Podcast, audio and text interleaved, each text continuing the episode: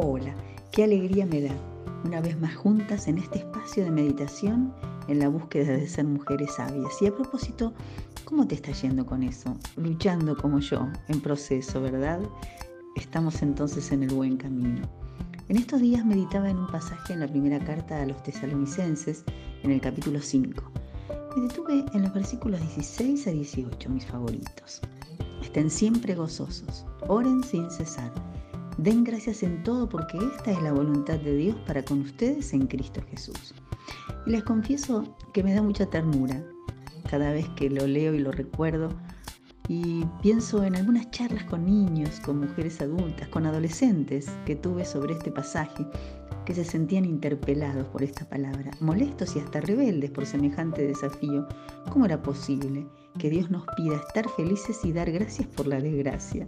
Qué bendición tenemos en la palabra revelada y en la provisión del Espíritu de Dios que nos enseña y nos conduce a la verdad. Nuestros razonamientos pueden parecernos valederos, pero la lógica de Dios no encaja en mentes tan débiles y finitas como las nuestras. En primer lugar, tenemos aquí un llamado a estar gozosos e imaginamos entonces que Dios espera que estemos en permanente estado de exaltación y dicha. Pero eso no precisamente significa gozo, ¿sabes? El gozo no es de los humanos, el gozo es fruto del Espíritu Santo. Entonces, entonces gozo es algo mucho más profundo que estar alegre o feliz, como dice la gente.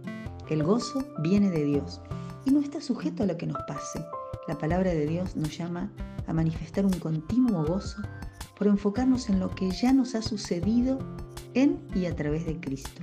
Cierta vez los discípulos volvieron exultantes al ver que podían hacer milagros en nombre del Maestro. Pero Jesús los advirtió que no era en esas cosas en las que tenían que encontrar satisfacción y dicha. Gócense en que sus nombres están escritos en el cielo, les dijo. Lo leemos en Lucas en el capítulo 10, verso 20. Y a propósito, ¿qué hay de tu nombre, amiga? ¿Estás cierta de que has sido inscrito en ese libro sagrado en el que Dios lleva cuenta de todos los que algún día en cualquier lugar y tiempo de la historia humana han sido hechos nuevamente hijos de Dios, renacidos a través de su sacrificio en la cruz para salvación y perdón de pecados? Un día ese libro será abierto en el cielo y nadie que no haya sido lavado en la sangre del Cordero esto es Jesucristo, tendrá cabida allí. Por esto es que Jesús enfoca nuestro corazón y mente, gócense en ello. Todo lo que pueda acontecer en esta vida es pasajero, pero de esta certeza depende la vida del alma, que es eterna. El gozo no depende de las circunstancias. Y este mandamiento no significa que tenemos que reprimir nuestras emociones. En el libro de Santiago, en el capítulo 5, verso 13, leemos, ¿Está alguno triste o afligido entre ustedes? Ore. Sí, las emociones son necesarias y buenas. Dios las dio. Y estar tristes es válido, solo que hay algo muy puntual que hacer con ello. En el mundo van a tener problemas y pruebas, les decía el Señor a los discípulos. Pero ustedes confíen porque yo he vencido al mundo. Lo leemos en Juan capítulo 16, verso 33.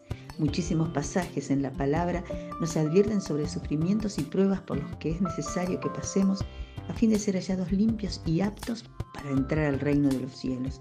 Las historias de los siervos de Dios a lo largo de toda la Biblia son experiencias de luchas, persecución, tortura, dolor, muertes cruentas, pero la promesa del amor y sostén del Señor en esos momentos permanece inalterable.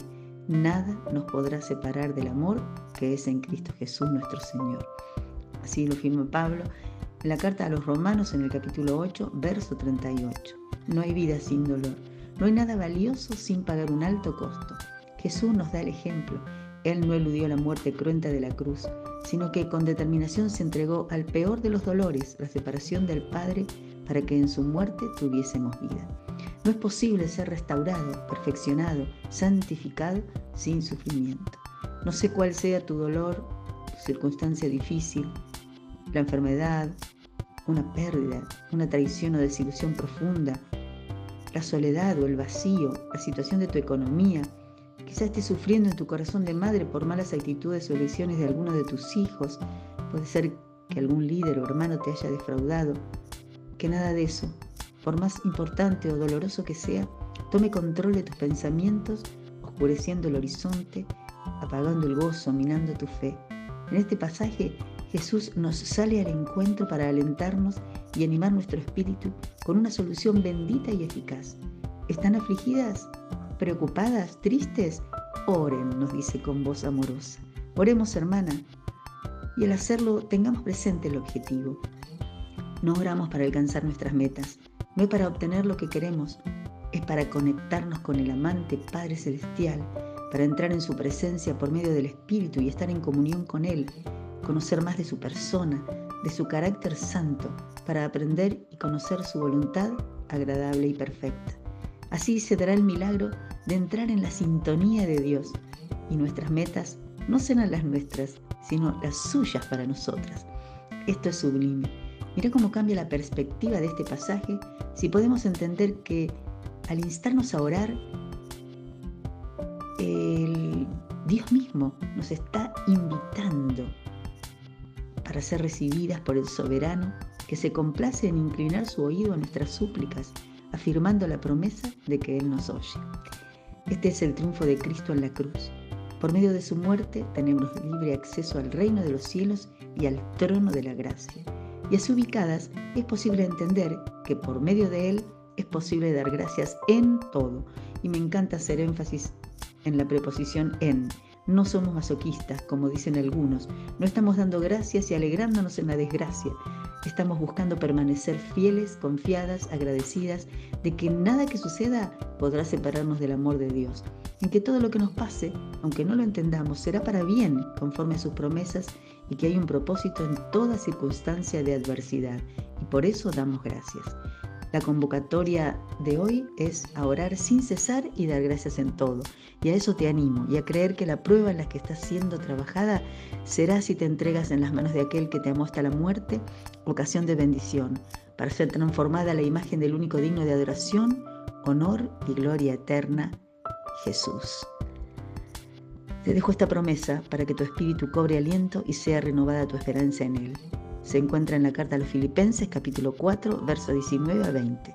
Y este Dios que me cuida y suplirá todo lo que necesiten de las gloriosas riquezas que nos ha dado por medio de Cristo Jesús. Toda la gloria sea dada a Dios nuestro Padre por siempre y para siempre. Amén. Que tengas bendecida semana.